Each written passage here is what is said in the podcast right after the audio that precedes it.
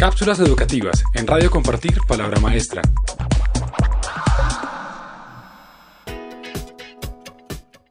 Faltan modelos femeninos en las STEM. La presencia de las mujeres en espacios de relevancia en los que se tiene una gran capacidad de influencia o en aquellos donde se produce el conocimiento es cada vez mayor. El número de primeras ministras, directoras de organismos internacionales, CEO de grandes empresas es creciente, pero esta conquista no se está produciendo por igual en todos los ámbitos.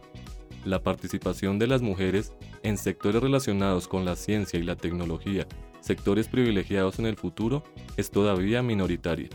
¿Por qué las mujeres no acceden a las profesiones STEM en la misma medida que al resto?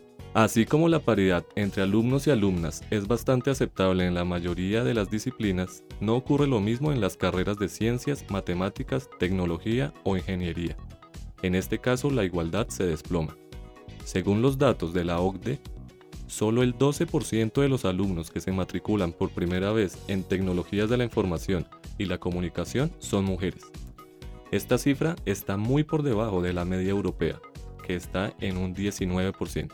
Entre las causas para que estas disciplinas no resulten atractivas para las mujeres, se señala la percepción en la sociedad sobre el estilo de vida y el perfil de los profesionales de las carreras más técnicas.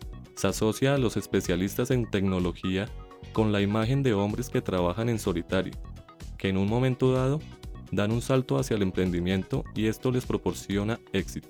Es el paradigma del joven que desarrolla una idea de forma autodidacta en un garaje y se convierte en millonario como Steve Jobs, creador de Apple, o Mark Zuckerberg de Facebook. La imagen que proyectan estas profesiones debe cambiar para dar cabida a una mayor diversidad de perfiles.